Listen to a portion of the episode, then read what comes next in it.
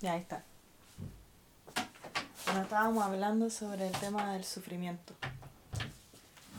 Como que uno de los problemas de la humanidad es evitar el sufrimiento, que queremos evitar el sufrimiento como si fuera algo malo.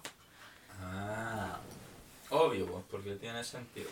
De hecho, como que yo creo que uno de los primeros reflejos de los seres vivos es eso, pues incluso así como un ser unicelular que funciona más como un robot que como un animal.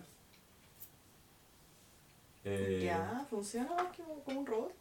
En el sentido de que no tiene un proceso de... como... Así como cognitivo. No, como- pues viste, porque tiene sistema nervioso o un equivalente, pero Ajá. no tiene cerebro. Claro. Entonces, por ejemplo, procesarlo. digamos que si nosotros vemos una luz fuerte, Ajá. cuando cerramos los ojos por la luz fuerte o cuando alguien nos tira un combo a la cara y cerramos los ojos, ese reflejo Ujú. es parecido a cómo se movían estas cosas. Que Ya. no es como que tú tengas el impulso, lo procesas y reaccionas, sino que la respuesta al evento es esa respuesta. Claro. No como el procesarla y decidir una respuesta, sino que el sistema demuestra que, to- que recibió el, el- como el input Mostrando ese output. Eso es. No hay un punto medio. Mm.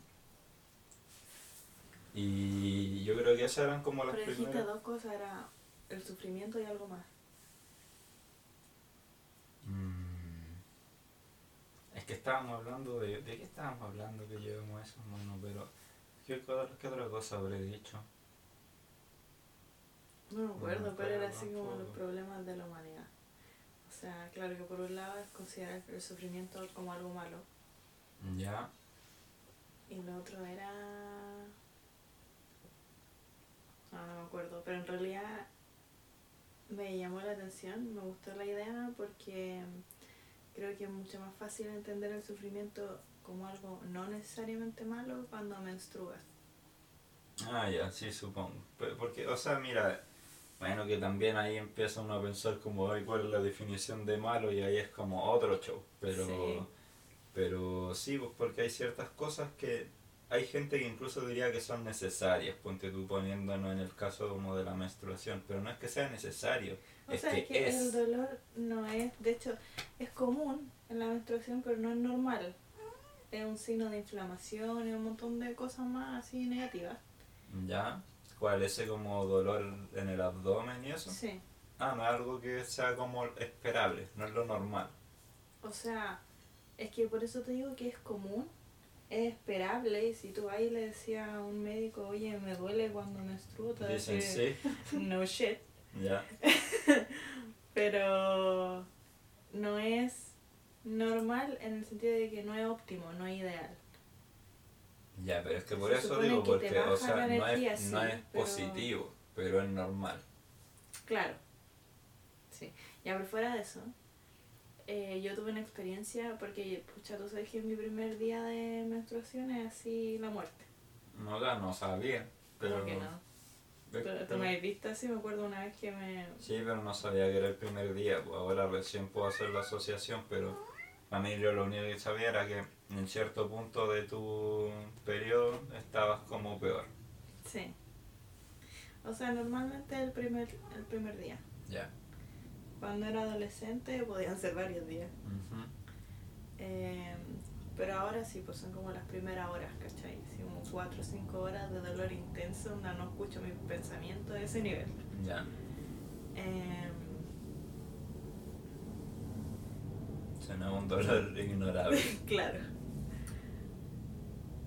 Y lo que me pasa es que yo normalmente me resisto a ese dolor, pues como que estáis en ese dolor en ese momento en que de verdad no voy a pensar y es como, fuck, ándate por favor. Es como que todo mal. ¿cachai? Pero eh, me pasó hace como, no sé, como a mediados del año pasado, que me dio ese dolor y lo pude observar. Fue como que en el fondo empecé a respirar más profundo Y en lugar de quedarme así como en, en el ruido mental de por favor que esto pare, que pare y, y ándate y chao con la cuestión. ¿Y por qué me pasa esto a mí? Whatever, whatever. Em, nada, pues o sea, como que empecé a respirar más profundo y llevar la atención hacia el útero Ya. y las piernas, porque también se te debilitan las piernas y todo. Y como sentía como iban y venían las olas, ¿cachai? Ya. Estaba Eh, leyendo la situación. Claro.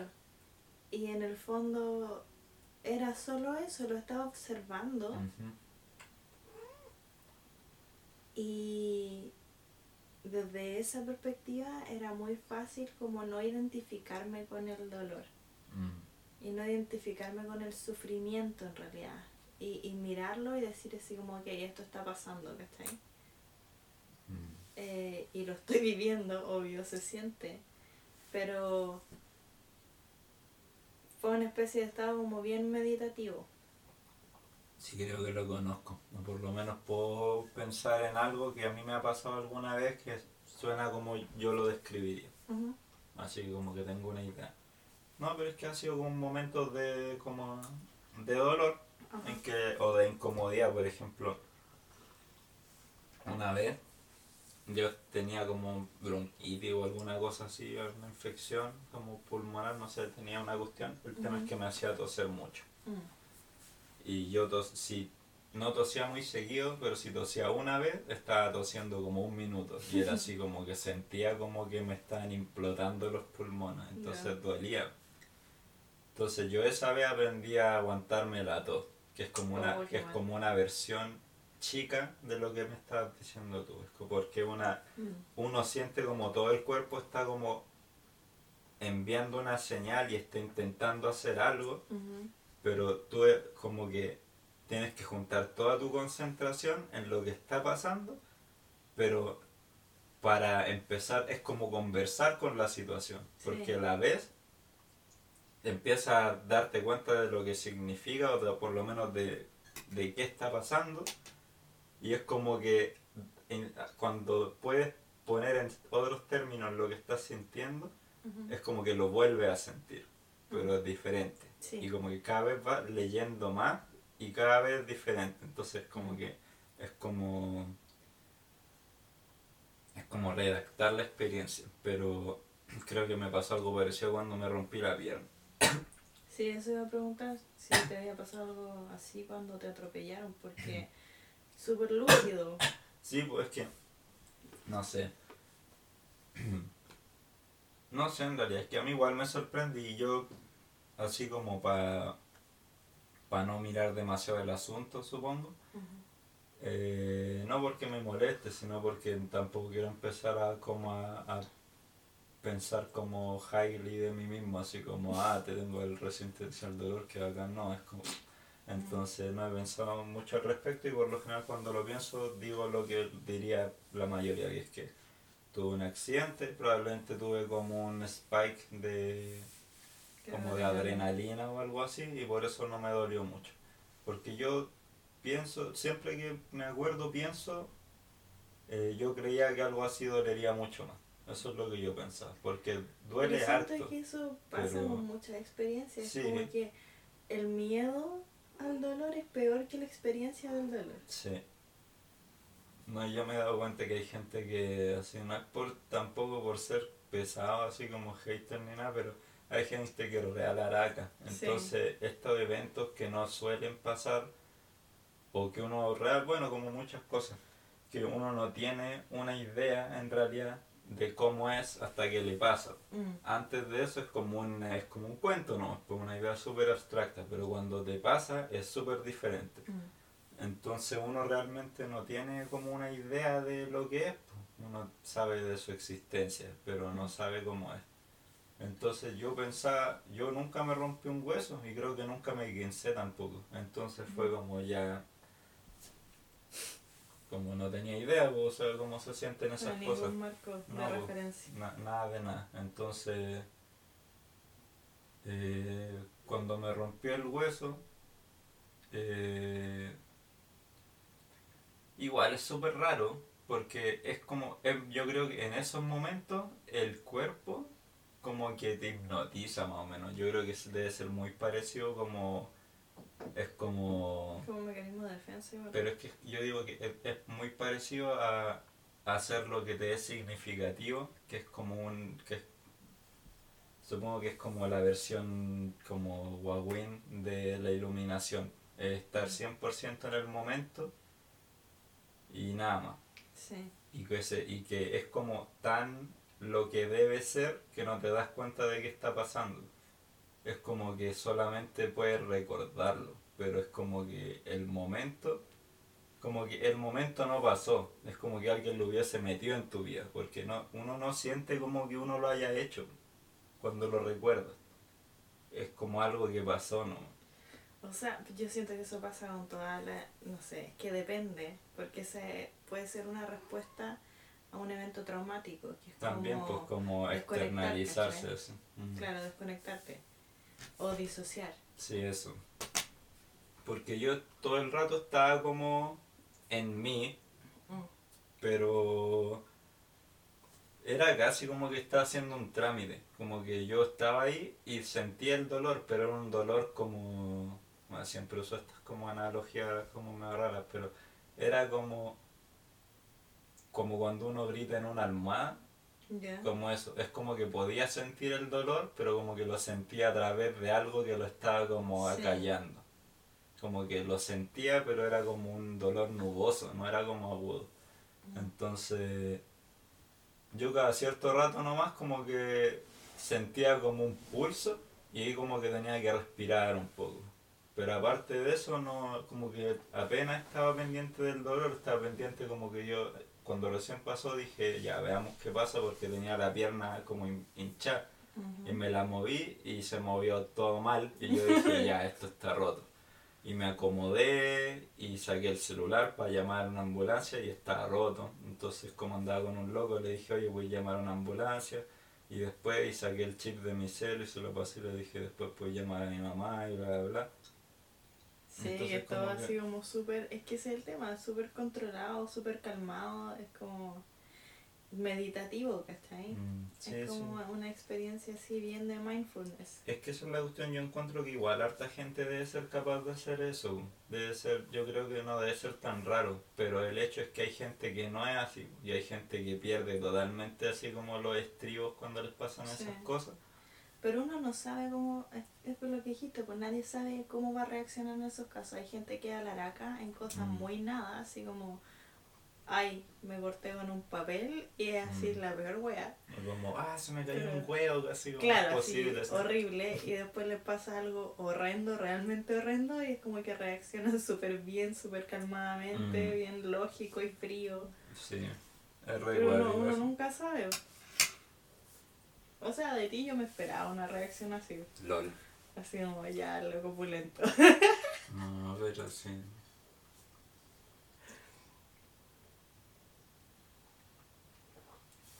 Y de mí no sé, pero por ejemplo, eh, lo hemos hablado con el profe de violín. Ah, salió ese tema una vez porque eh, iba por el, por el forestal, él, eh, así caminando piola, eh, Ujú. Y iba alguien haciendo un par de perros, Ya. y los perros se, se volvieron locos, así se fueron una muy mala ola. Ujú.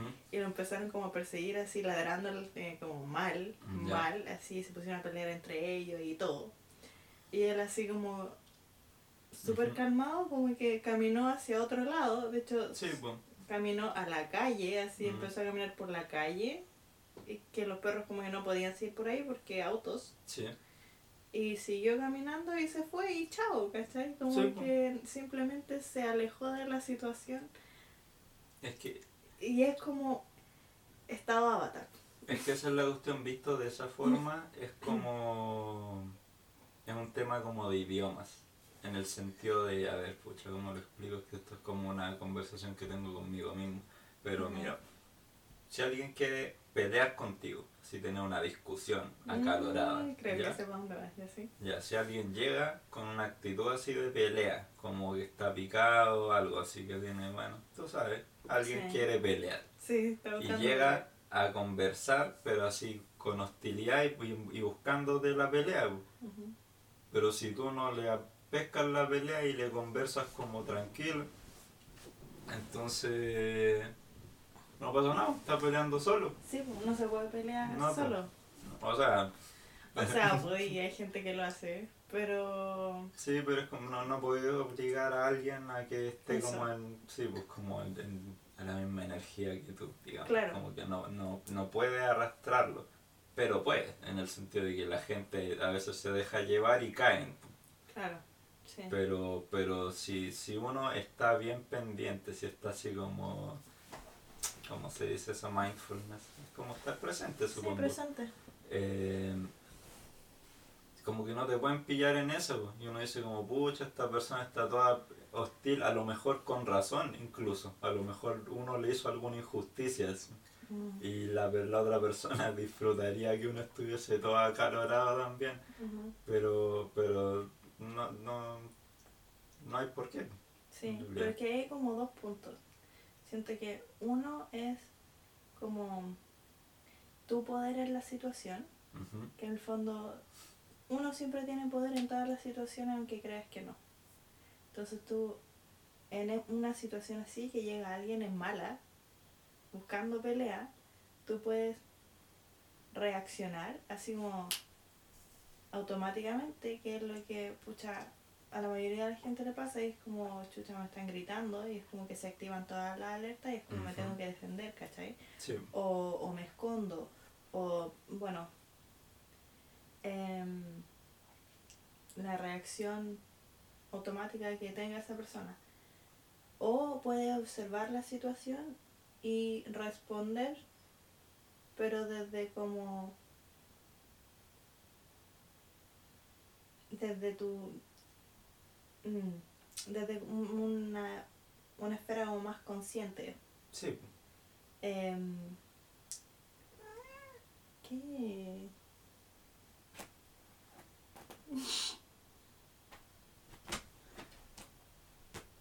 Eso. Em, chuta, me distraje. Pero sí, o sea, por un lado está el poder personal, Que puede responder o reaccionar. Por otro lado, ah, eso es lo que quería decir, que em, em, el ego tiende a pensar que todo es personal. Ah, sí. Entonces, parte de ese poder personal es también tener la capacidad de ponerte en la posición del observador y, y darte cuenta que la forma en que reacciona alguien o la forma en que alguien te trata no es una, un reflejo de ti, de tu valor o de tu nada, sino que es un reflejo de esa persona Sí. y van como de la mano.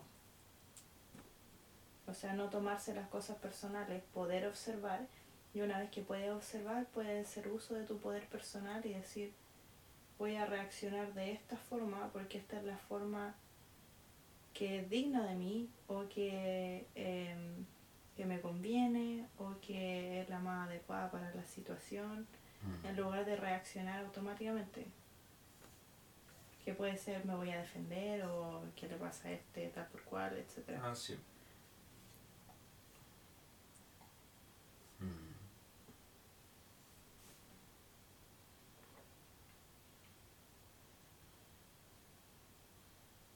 Es- ¿Mm? No, ¿qué, ¿qué iba a decir? No, es que, o sea, claro, eso lo estamos diciendo como en contexto de pelear con alguien, pero cualquier estímulo puede aplicarse, pues.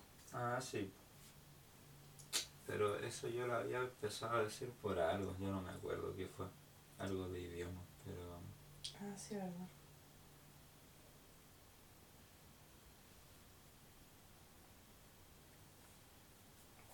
Bueno, pero si, si vuelve, vuelve. Eso pasa. Mm. Mm.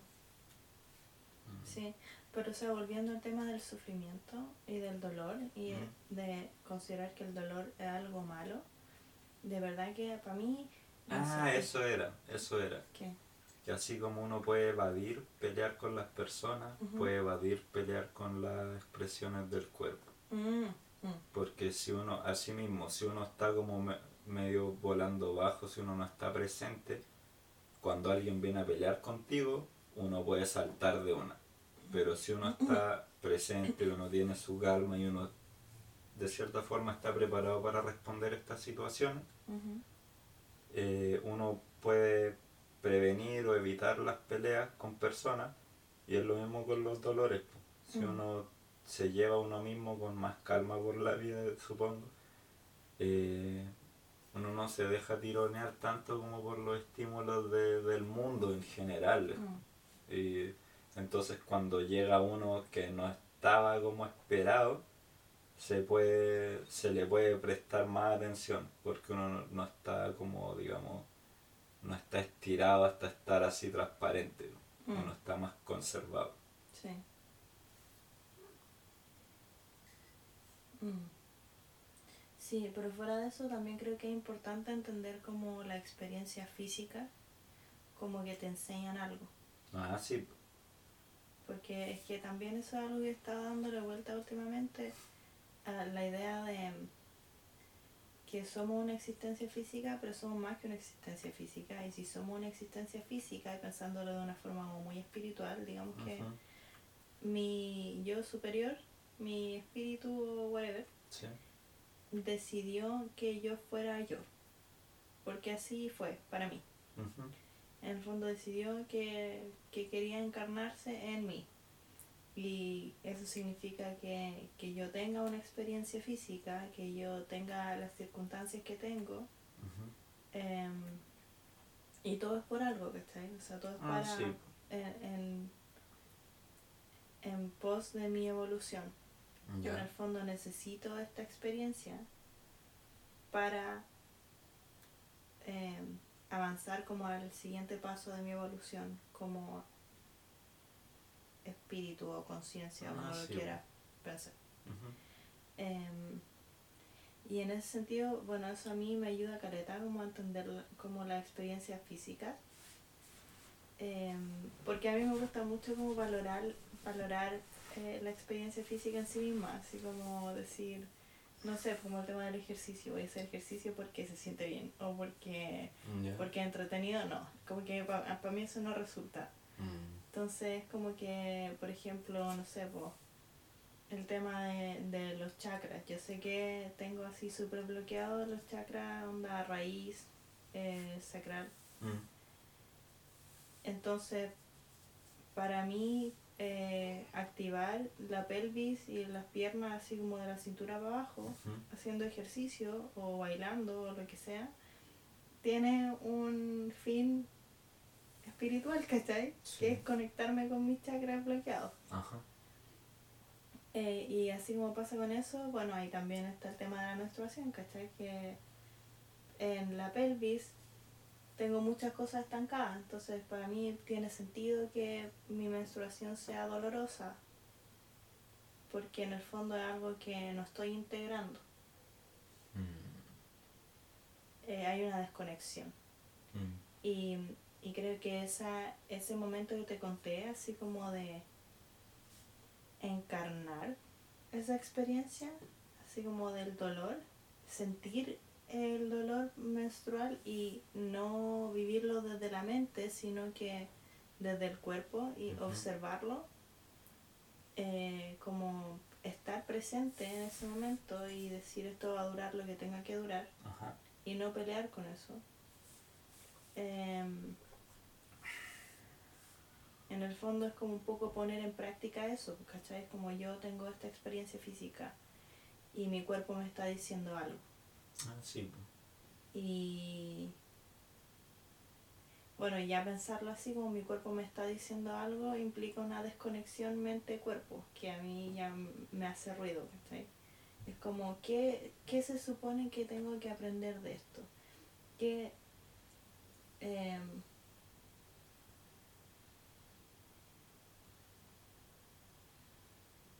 sí, pues qué tengo que integrar, qué tengo que entender de esta experiencia. O por ejemplo, no sé, em, Es que me recuerda mucho ese libro que te, que te presté, que al final creo que no leíste. Ya. Eh, em, la alquimia de la enfermedad. Ah, ya, sí, no lo leí. Sí, bueno, pero es que todo ese libro se trata de eso, de experiencia y como em, lecciones Ya. Espirituales o de evolución personal a través de experiencias físicas y cómo el cuerpo a través de la enfermedad o del dolor te muestra lo que está mal o lo que hay que corregir o lo que hay que trabajar a nivel como más espiritual o más de conciencia, ¿cachai? Ujú. Entonces, eh, ¿en qué, qué te duele? Y qué te duele físicamente es lo mismo que te duele espiritualmente. No, sí, gacho. Es como pareció, ponte tú, cuando la gente lee la mano, cosas así. Todas esas como disciplinas antiguas, como en las que se revisaba, no sé, por la planta del pie, para Mm. ver como enfermedades. Bueno, que la acupuntura se basa en eso, pues, como de que Mm, el cuerpo está lleno de hyperlinks. Sí. Porque es así. Pero igual tiene sentido, sí, po. Es que es así, sí, por eso. Al final yo creo que muchas de estas disciplinas la gente igual, por ejemplo, no como que no, no las toma en serio. Porque... Bueno, uno, porque igual son como medio herméticas, como que es súper de... Obviamente hay escuela y todo, pero... Es que, ¿sabéis qué? Más allá de eso, pucha, es que no puedo no decirlo, pero toda la institución de la medicina Mm. y de, desde que se creó, por ejemplo, el método científico y esa forma como Mm. de comprobar Sí. el conocimiento, bueno, primero se votó todo el conocimiento antiguo, Mm. que estaba basado en pura experiencia. Sí, pues, todo que era a eso, a eso iba, pues, que, muchos de estos artes funcionan porque está probado. Pero no saben cómo no han, no han excavado mucho el por qué, pero está probado una y otra vez que funciona. Claro, es como el cómo. Sí, pues. Entonces, bueno, que eso ¿Y pasa, eso pasa con muchas de, bueno, que eso en realidad todas las ciencias que la mayoría, o por lo menos que el, como el saber mainstream, como que mira mm, a menos, son arte empírico. Claro. Son, son cosas que no funcionan sí. de la forma en que el mundo funciona ahora, pero que funcionan igual y es como, Sí.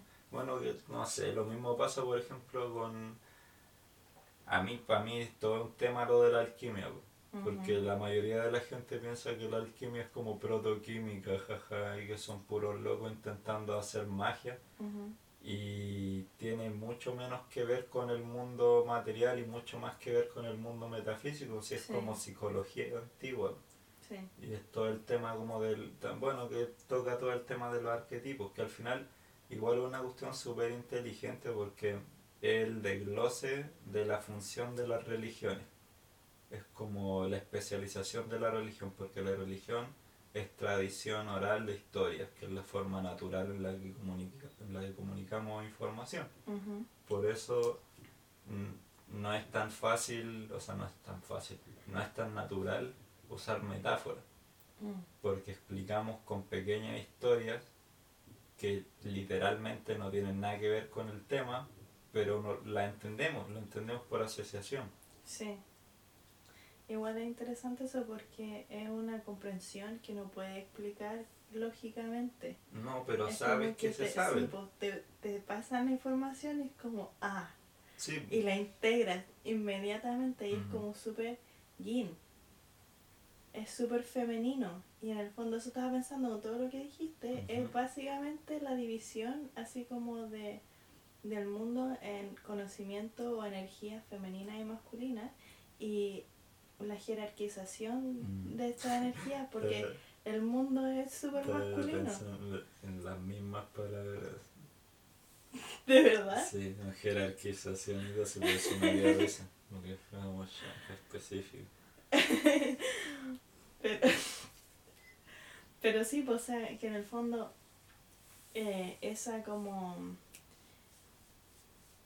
que se haya desechado Mm. la información o el conocimiento em, o como dicen ahora así como para revalorizar estas cosas los saberes antiguos em, basados puramente en experiencia, en lo empírico, en el cuerpo, en lo material, es literal eh, desechar el conocimiento femenino que se mueve así, po, a través de encarnar las cosas del cuerpo, no de la idea de la abstracción.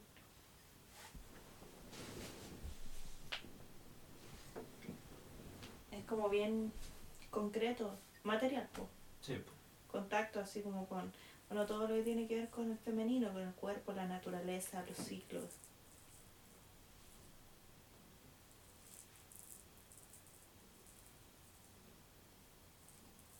Mm, Eso me recuerda como... ¿A ¿Dónde fue eso?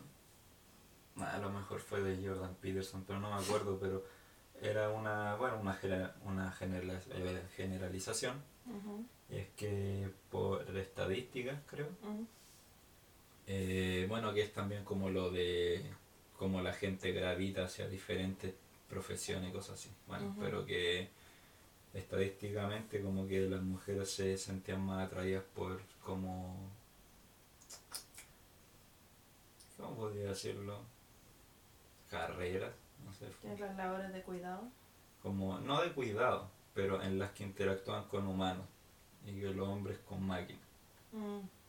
o, o con objetos, digamos, pero con, con tecnología, por decirlo espérate así. que yo tengo pero continúa Que de nuevo, una, o sea, son datos y los datos son tan falibles como manipulables, pero Ajá. son datos iguales, como es, un, es, es algo que, que alguien dijo alguna vez. sí Como no, no, no tiene por qué ser una opinión, es algo que alguien dijo una vez, puede ser cierto o no. sí es que mira ya acá tengo escrito algo al respecto la Mm, naturaleza Pero lo decía por lo que estaba hablando de la forma en que se entendían las medicinas. Ah, Porque eh, uno es tratar con la gente y el otro es tratar con los datos. sí pero es que ahí tocaste otro tema interesante Mm. No, eso es todo, no sé qué tema verlo. la división de la medicina entre el que da el diagnóstico y el que cuida al enfermo. Mm, ¿Verdad? Porque originalmente los curanderos eran todo lo mismo. Sí, recibían y, y despachaban a la gente. Sí, po. Eh, entendían lo que les pasaba y ellos eran los que administraban la medicina, los que estaban en contacto directo con las personas. Sí, pues todo el seguimiento. Sí. Eh, y antiguamente, bueno, eh, pucha, tú cachai que durante la Edad Media y todo eso, la medicina obviamente no existía. Ujú. Y onda, si alguien se enfermaba, era como recen para que... O sea, sí, o prácticas chamánicas. Pero es que ese, a eso quería llegar. La gente de plata era así como vamos a rezar. Ah, sí. Y a- o aparte de eso es como ya tenemos estos médicos que son súper caros y funcionan solo con lógicas como de abstracción.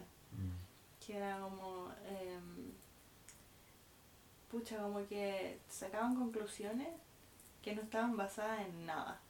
Solo en, en la idea de las cosas. Como, ah, que- esta persona es de carácter, ¿cómo se llamaba? Sangui no sé qué. ¿Te has escuchado esas cosas o no? Me suena, pero creo que no, en realidad. Sí, bueno, es que ah, como que veían el Tiene- carácter de tiene, la Tiene persona. fantasma en la sangre. Algo Tiene así. sanguijuela. debe Sí, y es como que veían el carácter de la persona y decían, ya esta persona tiene tal y tal, así como defecto de carácter. Y eso significa que tiene problemas con tal y tal órgano. Vamos a hacer esta cosa Súper- bárbara, sí. así como brutal Sí, como. y innecesario. como Y, le vamos a apretar los pulgares, una cuestión así. sí, una cuestión así muy nada. Porque ¿no? obvio, si es como, ay, mira, no sé, te- tenía un desequilibrio de agua, te vamos a poner así como de cabeza un rato a ver si te baja la sangre. Una Mm. bola así, ¿cachai? Sí. Súper nada. Como va a tener que quedarse en la tina mm, cuatro días.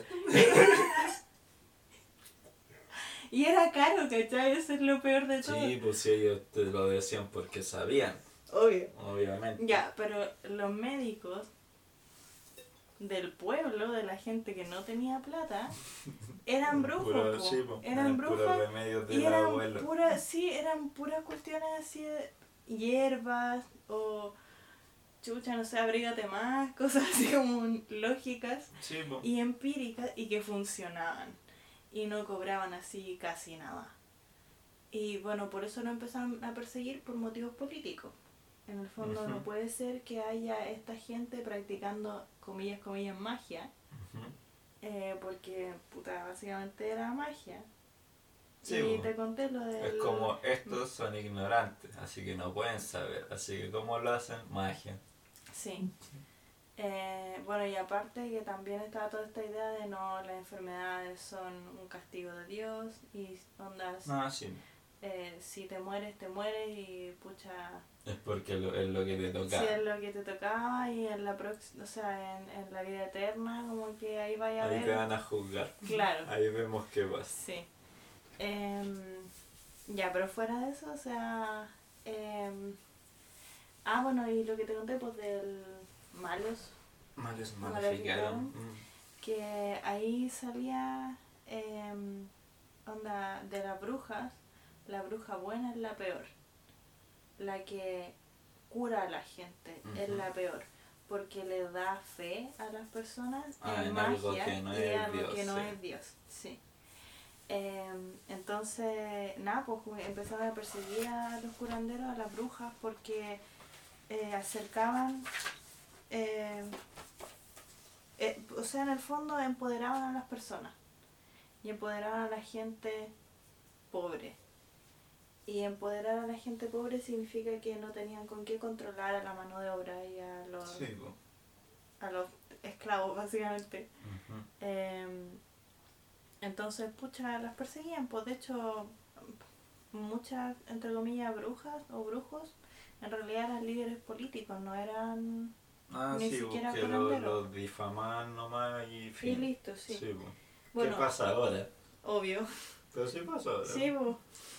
Ya, pero el tema es que de la bruja se pasó a las matronas Mm.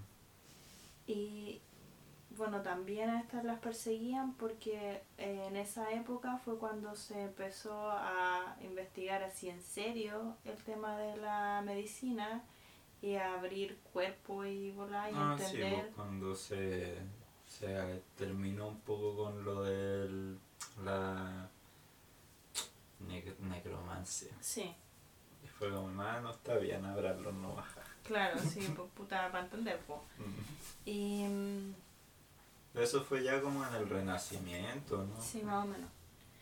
Pero ese es el tema, pues que durante esa época, así como es- esto está pasando, eh, bueno, al principio eran así, las brujas contra la iglesia, después eh, las eh, matronas contra eh, esto, este gremio nuevo que son los médicos, que obviamente eran muy caros, eh, exclusivos, como que solo algunas personas podían acceder a eso. Sí. Eh, y empezaron a, eh, ¿cómo se llama esto? Formalizar el estudio de la medicina. Y eso significa que solo los médicos con licencia podían practicar, Ejerce, sí. claro, la medicina. Entonces andaban persiguiendo por ilegales a las matronas y a los curanderos en general. Em, y después de eso se pasó así como a la tercera fase de esta cuestión, que es cuando em, se integra a las curanderas en este modelo y las Mm. integran como la enfermera y ahí se divide la función de cuidado. Entonces ahí se crea esta división entre el médico, que es el cerebro de la operación, que ha sido como el, dios del Olimpo, claro, y está diciendo, oye, tú aplica esto, y las enfermeras que son estas, Mm, Acatan, ¿no? claro, y aplican ese, esa orden. Em, bueno, y eso también fue una forma de eh, quitarles poder a... Eh, ¿Cómo se llama todo? A, a los sanadores, las sanadoras. Porque, o sea, porque en el fondo las primeras enfermeras eran mujeres de, de medios, pues tenían plata. Entonces las que ejercían medicina hacia onda a, a esta altura ya ilegalmente, clandestinamente, no tenían cómo acceder a la formación Ah, sí, pues la práctica. para convertirse en sí. enfermera. Entonces también era otra forma de filtrar según medios. Sí, pues que decidieron, bueno, que se convirtió en un en una función de prestigio Mm, y solamente algunos pueden tener ese prestigio, claro, los que los permitidos. sí. Bueno, y ahí está la división del masculino y el femenino, pu. Ujú, En el modelo. Pues sí. Pero eso no sé, yo creo, por eso es súper fácil, yo creo que no es nada de disparatado pensar así como cuando la gente piensa todo lo que está pasando el día de hoy, el plan de alguien muy inteligente hace miles de años.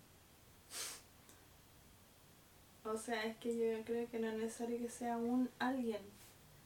Son como varios alguienes. Pero es que el caso es que puede ser cualquiera, Sí. tanto como puede no ser. Que yo creo que es lo que es más fácil como elegir pensar, como Mm. es difícil que todo lo que somos como especie Mm. sea el resultado del plan de alguien hace incontables años. O sea, es que es como la trama de mm, Nacidos de la Bruma un poco.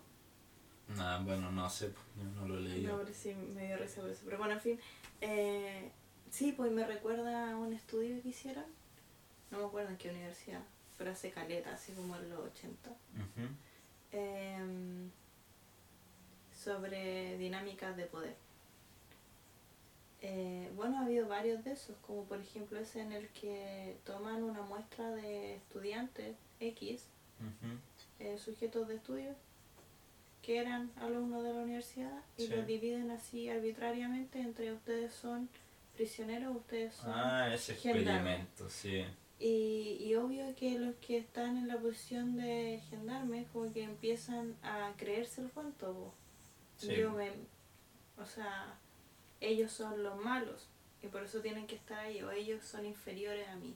Y hay otro eh, otro estudio que el que está en el que estaba pensando que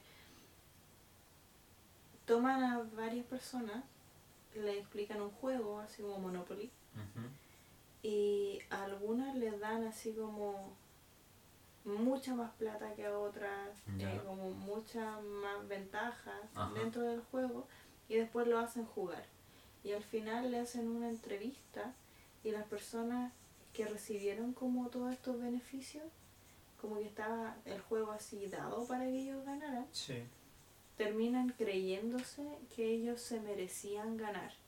Ah, que, ya. ah, yo administré bien mis recursos y Sí, por eso como, gané. ah, podría haber perdido igual, cosas Claro. así. Y en el fondo es como que todo esto para demostrar que la gente no es la que sostiene al poder, sino que el poder sostiene a las personas. Ah, sí, pues. Sí, pues. Pero es porque también la mayoría de las personas no saben quiénes son. Puta, pero es que eso es así como una misión de vida al final, po. Ya, pero me refiero como a un nivel más superficial, por ejemplo, ya, digamos de forma más como, bueno, general, una forma como, como de banalizar un poco el asunto. Eh,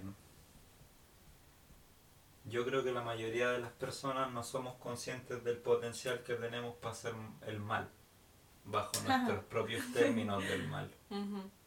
Ya que es lo que yo digo siempre, pues, siempre, Sí. siempre hablo de esto. Sí, no, no, pero es que aparte de eso me acuerdo de otra cosa. Continúa. Mm, Pero que es eso, que la mayoría de las personas eh, suelen creerse mejores de lo que son. O sea, no como mejores de calidad, mejores de bondad. Sí, de- O sea, claro, todos creen mis intenciones son buenas, Sí, entonces pues, debo ser una eso. buena persona. Incluso si uno no dice lo mismo, a lo mejor uno dice como, ah, soy malo, pero así como en el O sea, ambiente adentro sí igual lo creen, nadie quiere creer que es mala persona. Sí, pues, pero es que el tema es que la mayoría de esos casos es porque la gente no ha tenido la oportunidad de ser mala. Claro. Porque en el momento en el que alguien, no sé, en el momento en el que se, se le presenta la oportunidad de actuar mal sin repercusiones o con repercusiones mínimas, hay muchas de estas personas que, incluyéndome a mí, eh, en el, porque a mí me ha pasado, que, que termina haciendo cosas que no te agradan, Claro. pero te das cuenta cuando ya está hecho. Mm. Entonces ahí te das cuenta que no te conoces tanto, porque hay partes de ti con las que no estás de acuerdo y que no tienes control. Es que las partes que no controlas son las partes que te rehusas a ver. Eso. Entonces en el momento en el que se vuelve visible, uno tiene la opción de volver a no verlo o de nunca dejar de verlo. No creo que sea tan así. No, obviamente hay puntos medios. O sea, sí, pues, pero es que eso es como la obsesión inicial de decir Sí, soy po. una mierda de persona y después tenés que integrar eso de alguna forma. Pero es que esa es la cuestión, es como... mm, Porque nadie es esencialmente bueno ni malo, No, porque nadie Es es esencialmente nada. por eso. Pero claro, súper fácil como... em, El péndulo. Sí. Pero fuera del péndulo, es que en realidad no sé, es súper complicado, sí, también me recuerda a ciertos como principios de meditación. Mm. Como esto de que tus pensamientos no, no son tú. Ah, sí. Nada de lo que haces o de lo que piensas en realidad eres tú. Tú vas más allá de todo esto. Y en el fondo los pensamientos a mí me lo explicaron una vez que eran como pájaros en el cielo. Pasan. Pero es súper fácil identificarte con tus pensamientos. Es como decir así, como, pensé esto Sí, horrible. Es como yo Entonces yo debo ser una pésima persona. Sí, Eso para mí igual es como algo interesante porque yo, yo tengo claro que yo muy seguido pienso cosas que son así como son como reprobables. ¿Ya? Ya cosas así que no diría en, alta, pero, No te voy a preguntar entonces. pero pero yo sé que esas cosas no tienen nada que ver con quién soy. Mm, O sea, a lo mejor son como, bueno, como muchas ideas como muchas cosas que uno piensa, son un collage de las cosas a las que uno está expuesto a lo largo de toda la vida, mm. más las cosas que a uno se le hayan ocurrido en base a todo eso en el camino. Entonces, como, no sé, son cosas, ¿no? Son cosas del catálogo interno. Es como, Sí. O sea, a mí me pasa que, por ejemplo, no sé, escucha, yo soy caleta de procesar como verbalmente las cosas. Ujú. Puede que no las diga, pero por ejemplo, escribir. No sé si entiendo. Em, pero sí, o sea, hablar me sirve caleta. Y muchas veces como que cuando estoy sintiendo algo muy intensamente es como que necesito hablar esto, ¿cachai? Y es como vomitar. Mm. Y ese vómito, así verbal, emocional, no significa nada. En el fondo no significa que yo vaya a hacer nada de lo que estoy diciendo. Y puedo decir cosas espantosas, Sí. que normalmente pasa, así como que digo cosas horribles que después como que las pienso y es como, ¿por qué dije eso? Es como, no yo no me identifico con esto en realidad, ¿cachai? Em, pero en el fondo es como que es lo que estaba sintiendo en ese momento. Mm. Y es un momento, no es como. no dicta acciones. O, aunque también es cierto que hay acciones que se concretan simplemente con el lenguaje. Ya. O sea, por ejemplo, lo primero que se me ocurre es como un compromiso con alguien. Ujú. Decir así, oye, no sé, por ejemplo, casarse.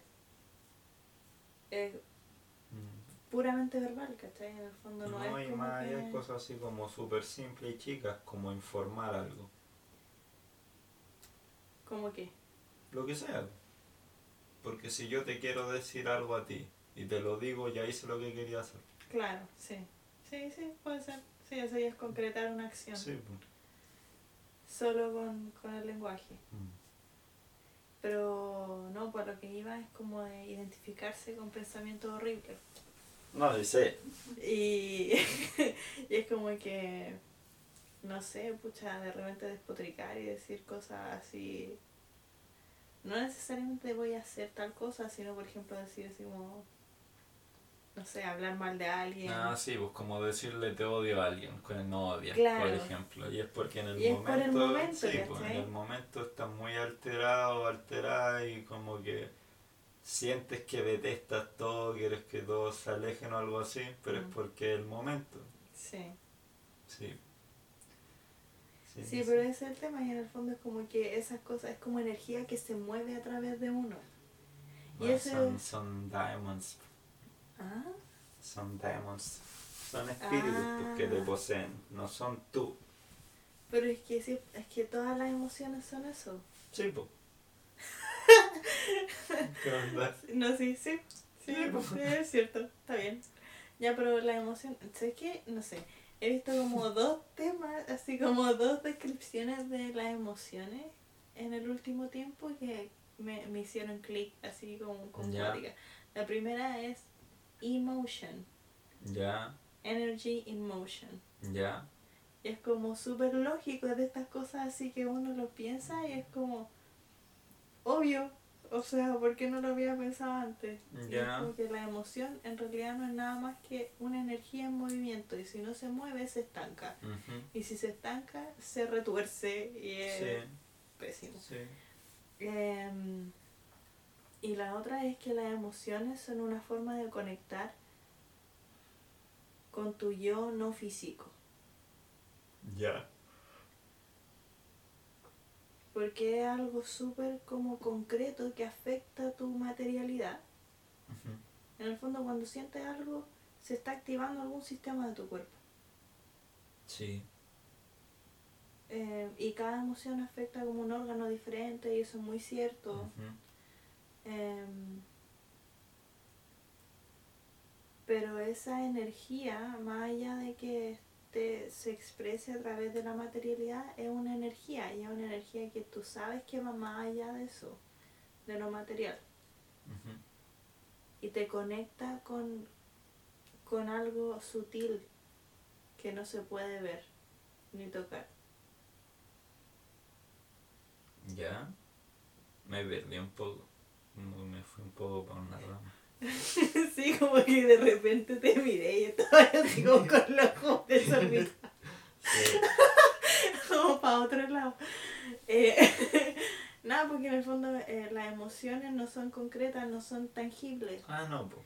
Entonces te conectan con una, con una esfera no tangible, como el aura, por ejemplo. Ya. Algo así. Ya igual entiendo. Es que. mm, es como las sensaciones se sienten con el cuerpo Sí. material. Y las emociones se sienten como con la parte que uno cree que es uno. Es como si yo te pregunto ¿dónde estás? Como no, no así ¿Qué geográficamente, es como ¿dónde estás tú? No, no sé. Es que, ¿viste? es mindfuck. Por eso, es como cuando uno piensa como yo soy yo y yo vivo en este cuerpo, ah, porque a la gente le gusta pensar vivo en el extrañas. cuerpo, no como soy parte de Soy este cuerpo. cuerpo, sí. Ya, porque yo soy parte de este cuerpo, porque soy Sí, más pues. que el cuerpo. Sí. Pero, Pero el el cuerpo igual también soy yo, tú, sí, sí. pues, es indivorciable. Sí. Pero bueno, el tema es que uno dice ya yo soy yo y estoy acá, ya, pero acá es dónde. Es como uno dice, ¿dónde estoy yo? Estoy como en la- el cerebro, estoy en el pecho, estoy en la boca, estoy en la cara, a lo mejor en las manos o ¿Tú cosas así. cómo lo sientes en tu caso en específico?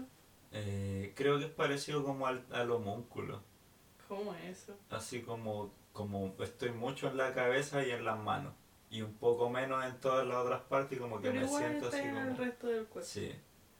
Yo te juro que me siento así como del pecho para arriba.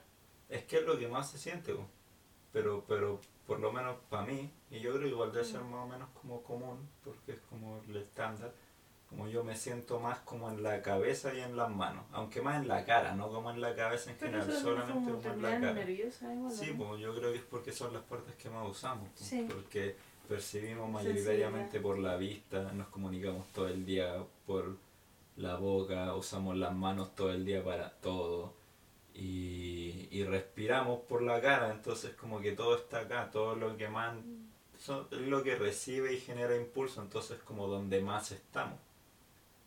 Pero aún así es como donde estás, porque si uno piensa que su concentración es donde está, por ejemplo, si yo cierro los ojos, respiro profundo y lento y trato de poner toda mi concentración en mi- los meñiques de mis pies, voy a poder sentir con, como, con mayor resolución lo que sienten los meñiques de mis pies, tanto como interna como externamente. Pero no me siento totalmente ahí, es como que me estiré desde donde estoy hasta allá, pero que la parte donde suelo estar todavía está anclado, todavía estoy anclado ahí, o sea, yo no me moví para allá, yo fui a ver para allá y voy a volver. Y las emociones, las emociones se sienten con eso, Como con una extensión de ti mismo. no, con esa parte de ti mismo, con el tú de dónde estás tú. Ah. Mm. Por lo menos eso siento yo. Por ejemplo, cuando yo me enojo, lo que yo siento es como que es como que estuvieran inflando un globo con demasiado aire. Como que siento como que me empiezo a inflar entero por dentro, y, pero siento como que lo que estoy, lo que tengo dentro es más de lo que puedo soportar. Como que se siente como una tensión, como que me estoy rompiendo. Como que se, se va a romper algo para salir. Pero, o sea, y no sale nunca, jajaja.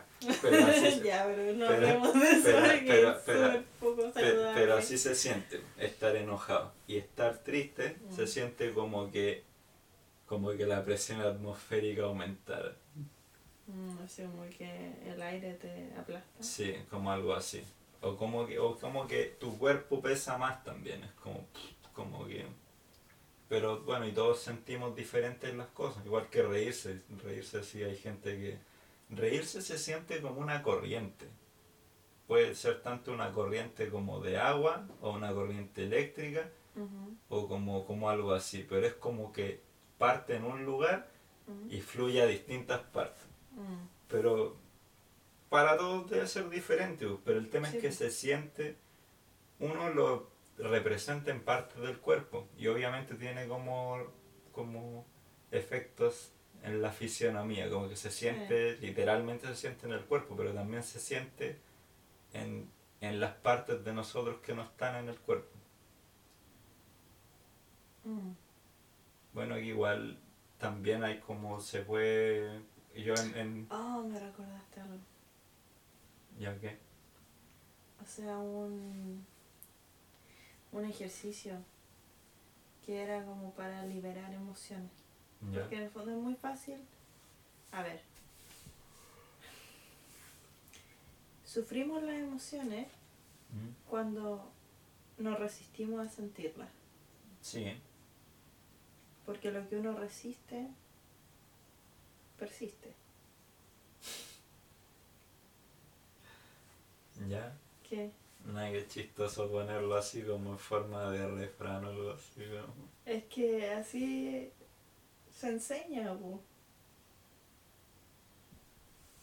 Ahí es. Eh, bueno, eh, pero es verdad.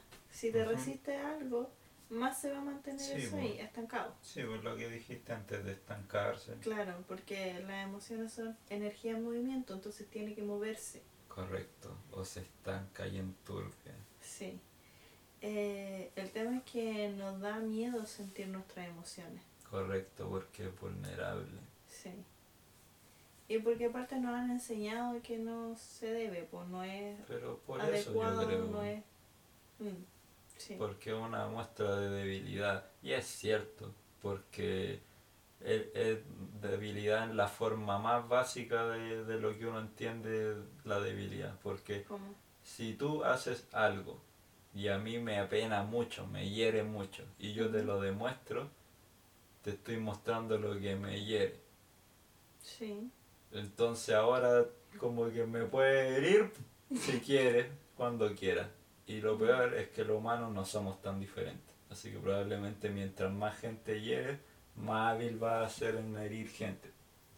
El Sí, drama con. Pero es que el drama con eso, que significa que.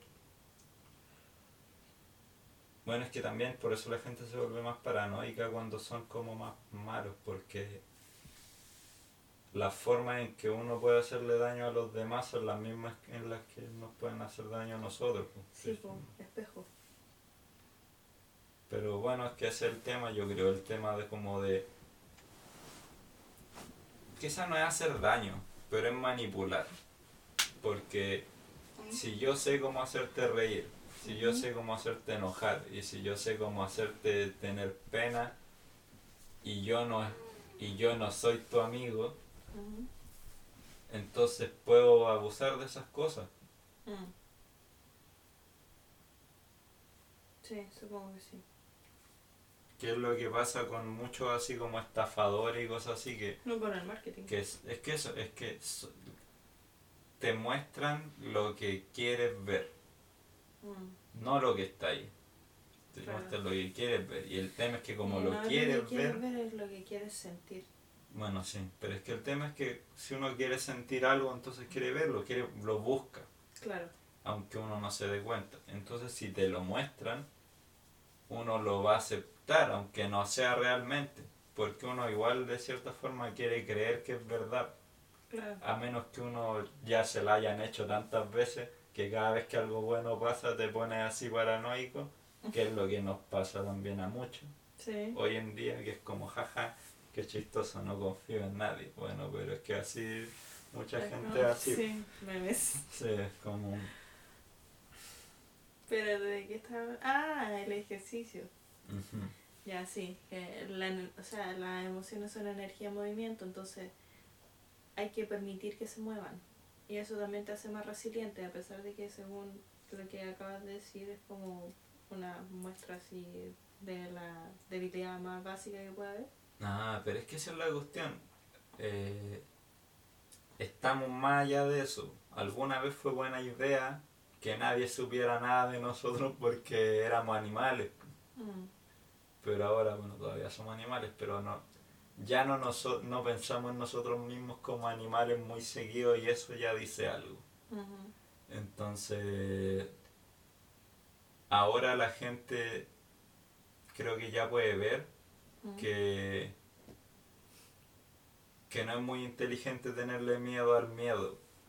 Claro. Entonces, entonces sí, porque oh, es muy sensato. No, no es sensato tenerle miedo al miedo.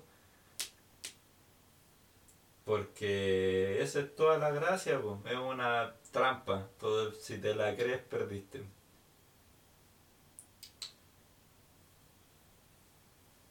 Y, y ocultar la forma en que uno se siente eso.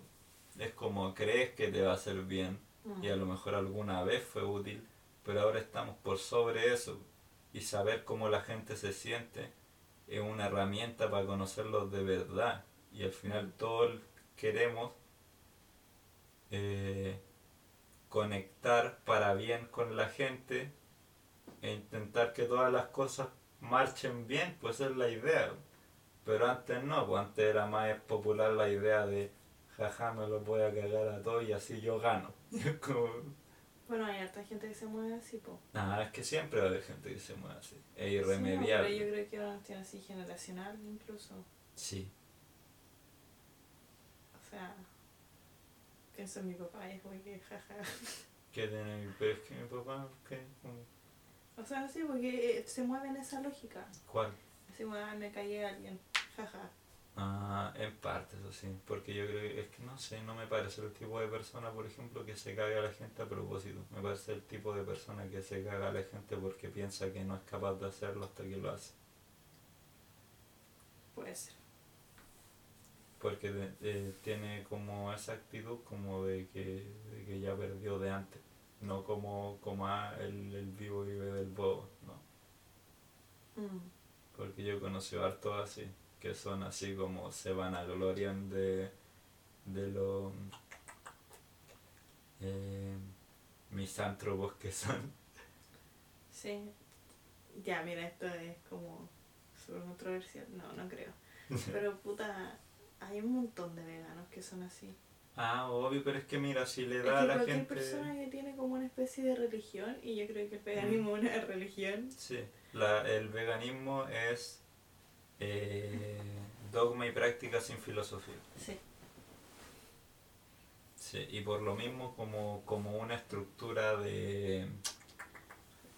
como una estructura de moralidad, entonces le da el espacio a mucha gente para sentirse superior. Sí. Es como yo tomé esta yo tomé la decisión de aceptar este sacrificio en mi vida en pos de un bien mayor y aquellos que no lo hagan están por debajo mío en un sentido moral. Mm. Sí. Igual revela como una falta de profundidad súper importante. Sí, pues él es como lo mismo del como el, el- lo que estaba hablando el jorobado de Notre Dame del el cura que se siente orgulloso de ser humilde, es como Lol.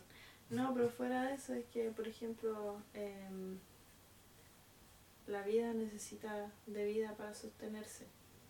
ya. O Eh. sea, sí. O sea, o sea, que es una cuestión que yo he pensado mucho, es como. ¿Tú te refieres como con el tema del, del veganismo o qué? Sí. Sí, pues porque es que no sé, uno tiene que darle muy pocas vueltas al asunto para como ser vegano en términos como... Ético. No, es que mira, esta es la cuestión. Está bien, ya, si uno quiere sentirse mejor con uno mismo y hacer igual de cierta forma, como, bueno, como se dice, como un granito de arena, entonces está bien, como ser vegetariano, ser vegano. El, el tema así como de andar convirtiendo gente es otro asunto, pero eh, el impacto como del veganismo y eso es súper bajo, pues. eh, y, y Que no sé qué tan bajo sea, pero sí es, es un punto intermedio, creo. mm, No es como el fin. mm, que esa es la cuestión. Yo entiendo a la gente que lo hace como por cambiar el como el tema del mercado y ayudar al mundo porque el, Sí. el- como el, la industria de la carne genera como mucha basura y es todo horrible pero Sí. cuando la gente lo hace como porque le dan pena a los animales o sea está bien porque es uno que no yo creo que es como un poco de todo.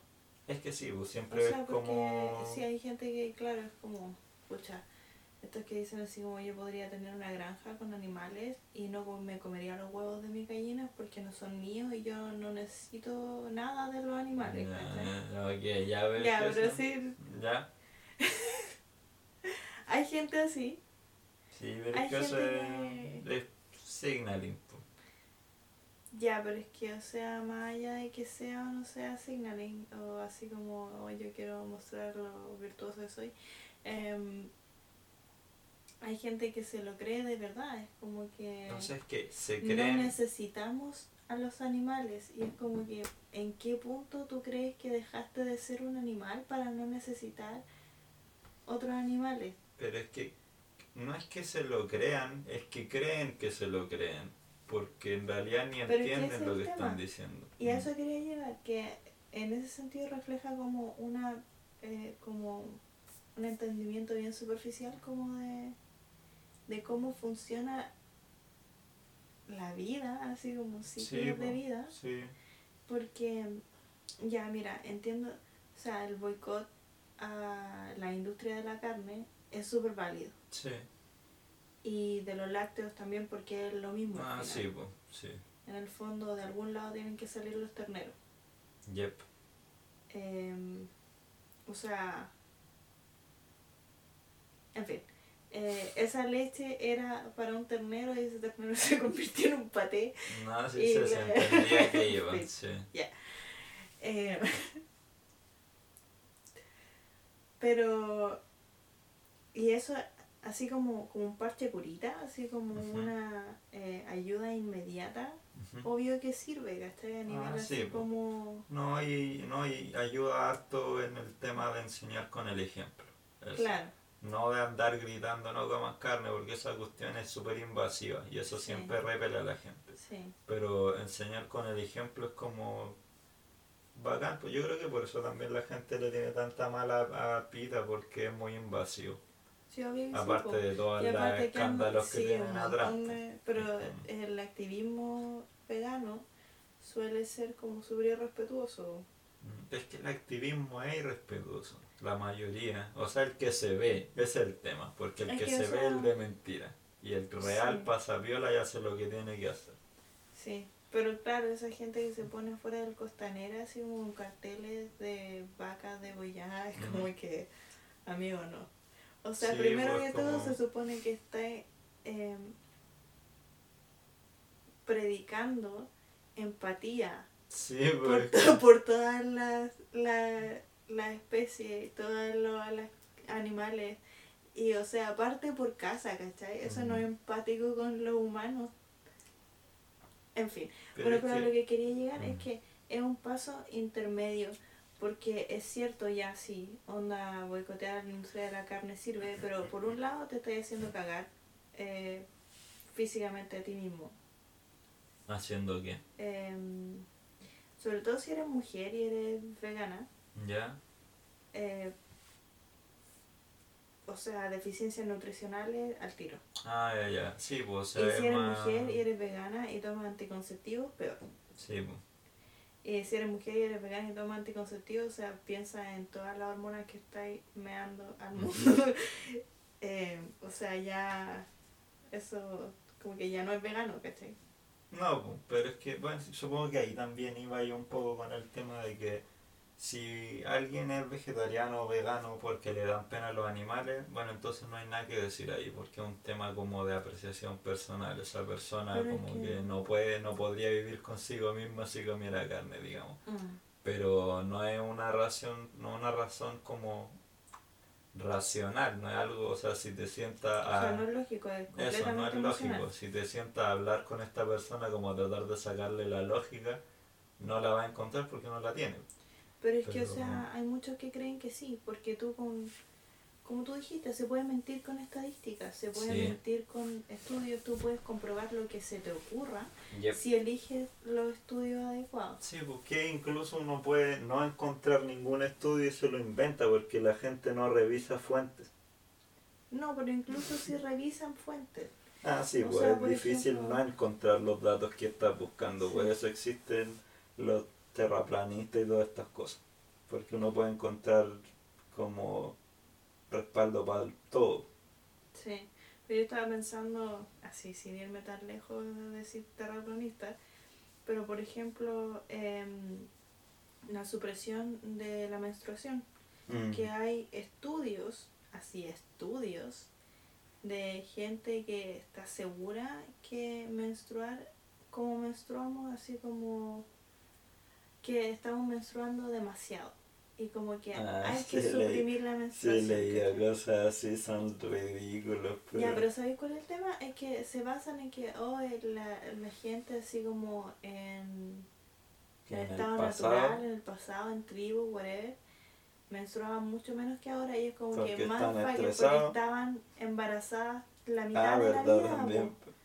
Estaban embarazadas o estaban amamantando. Ujú. Obvio que tenían menos menstruaciones, pero eso no significa que el ciclo menstrual sea el problema, ¿cachai?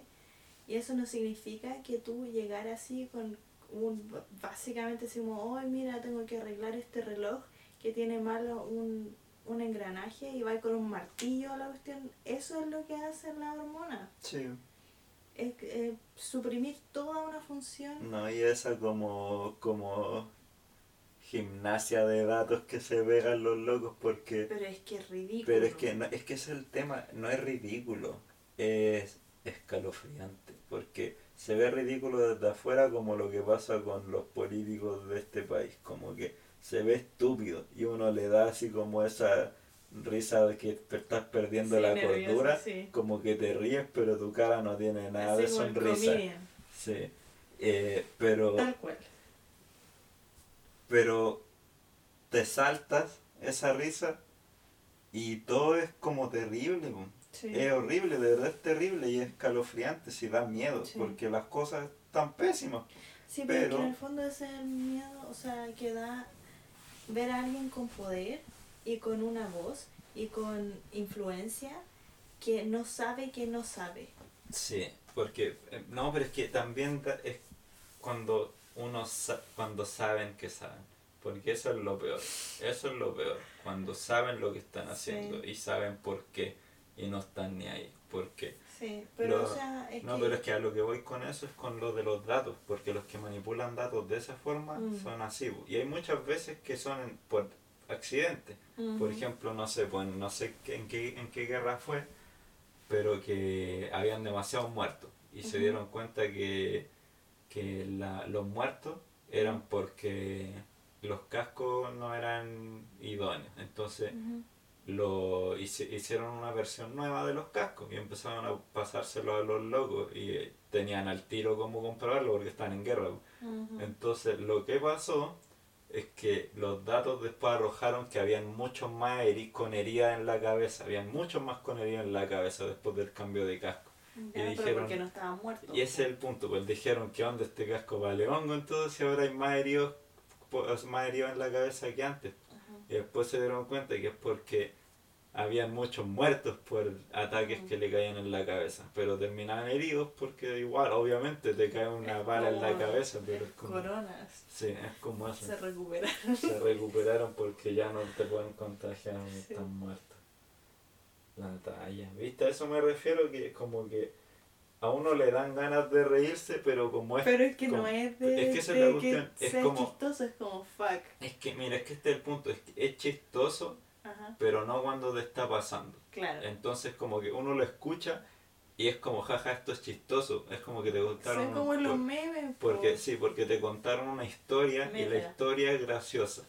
Pero como que tú lo piensas, tu cerebro dice es chistoso, pero la otra, otra parte de ti es como no te rías, esta cuestión está pasando de verdad. No es Sí. como, no es una historia, no es un chiste. Esto te están diciendo lo que está pasando. Sí, pues, sí. Sí, eso es. po. Por eso como que los mejores comediantes son los que hablan de las peores cosas. Sí, po. Que él, por lo mismo que muchas veces la gente los censura o Sí. los funan y todo el show. Pero es porque son las cosas que la gente no quiere hablar. Mm. Entonces da risa no solo porque es algo dicho de una forma graciosa, es porque es catarsis. Sí. Es como, ah, no pienso yo nomás esto y parece Claro, que todo el mundo piensa así. gente que Entonces como, ah, qué, ba- qué alivio y qué bacán y ahora es más chistoso, jajaja. Sí. Pero hay gente que, que tienen esa misma idea tan profundo en la sombra que, que se las saquen a luz. Lo único que hace es ponerlos como en modo de ultra defensa, como que no, yo no soy así como se te ocurre, y poner esto en la tele es lo peor del mundo, sí, pues trigger.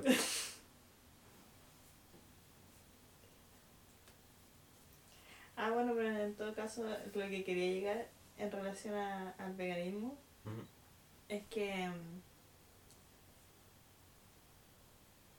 el veganismo como que niega este ciclo natural y en el fondo como que lo más, entre comillas, así vegano, como el ideal real del veganismo, a lo que se puede aspirar es a la agricultura regenerativa. Ah, sí, pues. Eh, y eso tiene que ver con todo, pues al final son granjas que tienen de todo, Sí, pues es un, comunidades, es todo un local, ecosistema.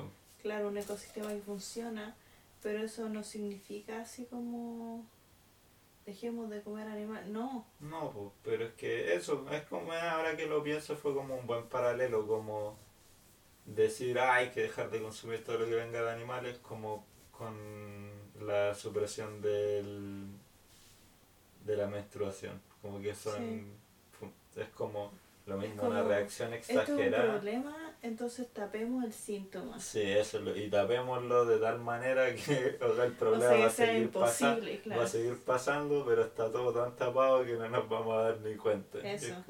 Sí, sí. Sí, po. no. Ah, pero yo iba a decir lo del ejercicio Ya, ¿qué tiene? Cuéntame.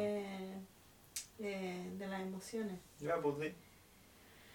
Ya, por ejemplo, esta si en el fondo es como simplemente observar la emoción. Cuando pasa Ah, algo ya, y, como y lo del sientes, dolor. sí, claro, por ejemplo, el dolor, sientes el dolor y lo observas. Si lo observas, bueno, es que es diferente del dolor porque el dolor es como súper físico la mayoría Sí, de las veces, pero digamos que fuera una emoción, así como rabia, frustración, pena, algo así.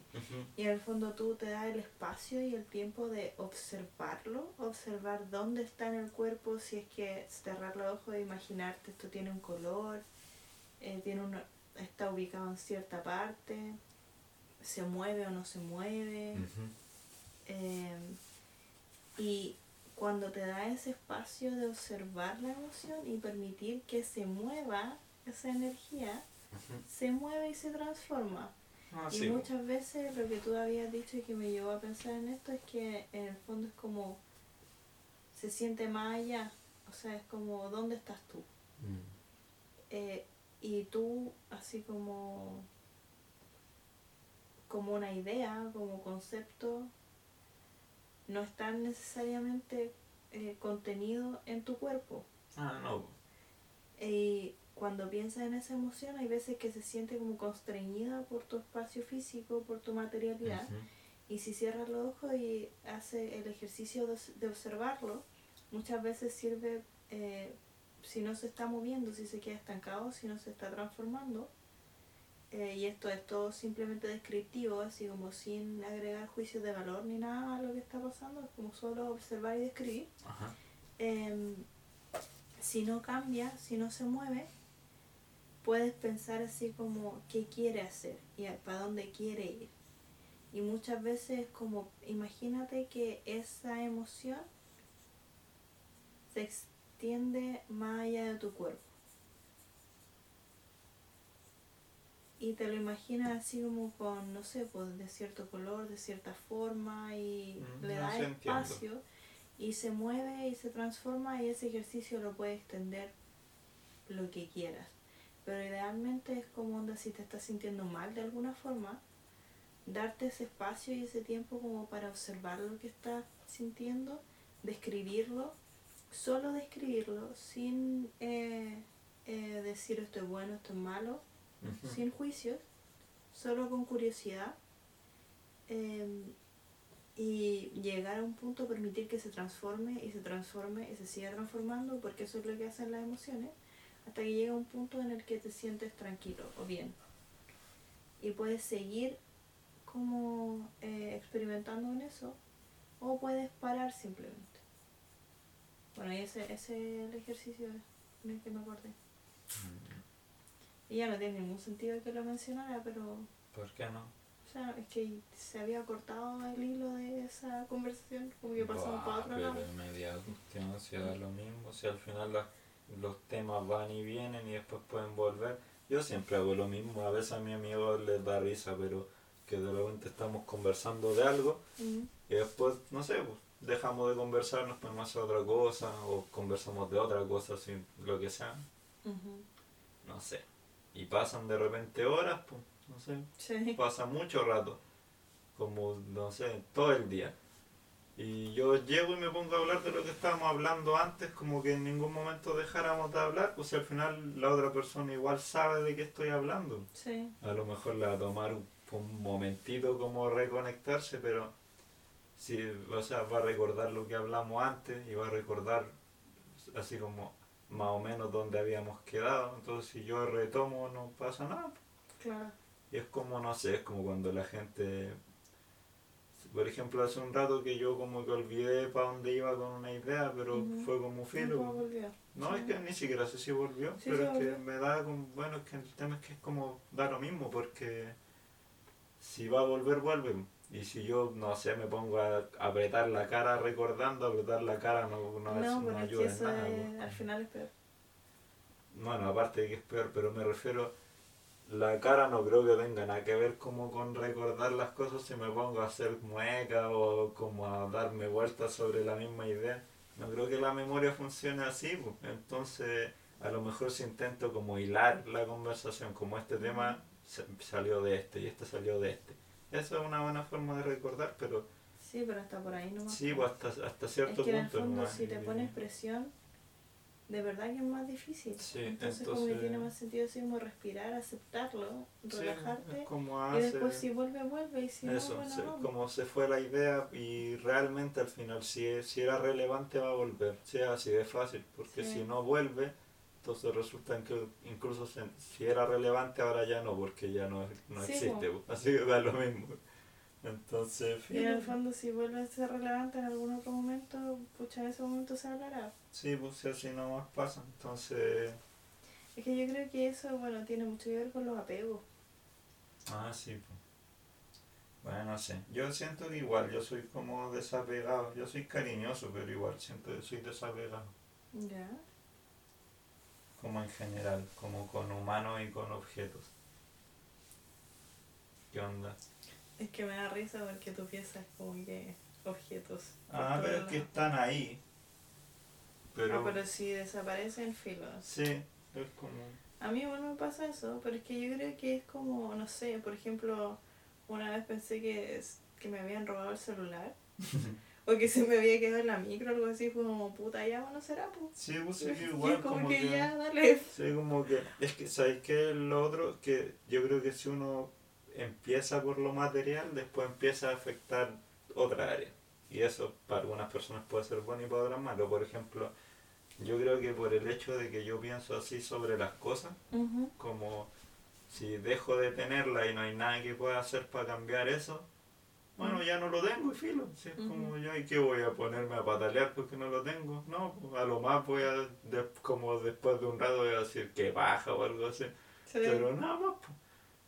Y cuando, ponte tú, volviendo al tema, cuando me cuando tuve el accidente, Ujú. eh, yo para mí fue como, ah, a ver, veamos la pierna, está rota. Y fue como, ah, está rota. Y fin. Y como que no pensé así como, oh no, mi pata, o qué va a pasar conmigo, ni nada. Era como, bueno, está rota. Y ahora lo que va a pasar, lo más probable es que venga una ambulancia, me van a llevar al médico. En el médico voy a saber realmente qué tan serio es esto. Y de ahí voy a ver qué significa, pues, como Mm. cuánta rehabilitación o qué, qué va a pasar, pero da lo mismo ponerme a pensar como, ah, mi pata, era como, no, pues, era como, ah, ya se rompió, ahora tengo que esperar a que pase lo que va a pasar, y fin. Claro. Pero que eso igual es como fluir con las cosas, pues. Sí, pues, Y en el fondo tú tenías como un plan, así como que tenías muchas ideas en ese momento que como que jodieron por el tema de la pierna. Ah, sí, pues. Y fue así como, ya, bueno, así se dan las cosas. Sí, pues, y ya, dale. Sí, da lo mismo. Pero, y ese es el tema, a eso me refería con apegarse, que uno se puede apegar a lo que sea. Ah, sí, pues. Uno se Entonces apega a te, te cosas. apega a personas, a objetos, a situaciones. Ujú, y a el ideas. hecho, sí, pues, el hecho es que la vida es dinámica. Y es como súper feo de repente como según así como las lógicas de la sociedad, pero decir por ejemplo, pucha, ya no voy a ver más a X personas, por ejemplo. Ya. Por ejemplo, cuando se quiebra una amistad. ujú. Y es como, puta, sí, puede que lo extrañe de vez en cuando, pero, o no sé, si te cambias de pega y ya no ves más a tus colegas, Ujú. y como, oh, qué lata, pucha, nos llevamos súper bien, era súper buen ambiente, pucha, no te voy a ver más, pero vaya a estar dos meses en otra pega y ya se te olvidó, porque la vida es dinámica. Sí, pues. Y uno puede tener la atención en cierto número de cosas. Exacto, y eso de nuevo, volviendo al tema como de ponerle valor a las cosas, no, O sea, no, tiene por qué ser malo. Mm. Tú, si yo me vuelvo a encontrar con un loco de una pega que me caía bien, pero que yo no busqué como que se quedara en mi vida y como que nos alejamos como la gente se aleja nomás, pero si nos llevamos bien y lo vuelvo a ver, va a ser como, bueno, sí, si se acuerda de mí, bacán, y si no, filo. Pero si es como, ah, si nos vemos, nos reconocemos y es como buena, entonces como que no pasó nada. Pues. Claro. Si da lo, no sé, es que, tam- que son todas estas cosas. Yo creo que la palabra, como, por ejemplo, que la palabra debe, como.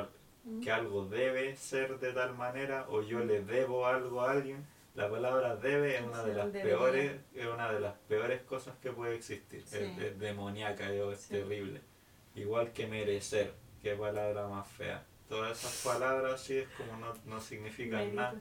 Son como un mérito, es como puro para hacer sufrir a la gente si no significan nada. Sí. Es como es un palito para revolverse el orgullo y nada más. No, no, no, no, es na- no, no, no existe, eso es lo peor de todo. Pero es no que ese es el tema, es muy extraño que yo creo que ahora con todo lo que está pasando de la cuarentena y eso es como muy evidente y que para mí ha sido así como dolorosamente evidente hace mucho tiempo que todo es fabricado. Ah, obvio, pues sí.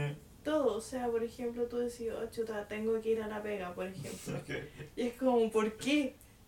O sea, tú acordaste con X persona puede llegar todos los días a tal hora, a tal lugar. Sí, pues. Pero es un acuerdo, ¿cachai? Y es Sí. como que esto podría ser o no ser y no se va a acabar el mundo, no Sí, va a pasar que- nada, no cambia nada. Es que esa es la cuestión que yo creo que es igual a la gente le incomoda como banalizar las cosas, pero es como, no es banalizarlas, es como demostrar realmente que son banales, pues, porque, Sí. porque mira, la vida es un juego, Sí. es así de fácil, Sí. y nosotros elegimos jugar juegos dentro del juego. Ajá. El drama es que nos tomamos en serio los juegos y nos volvemos locos al respecto. Sí.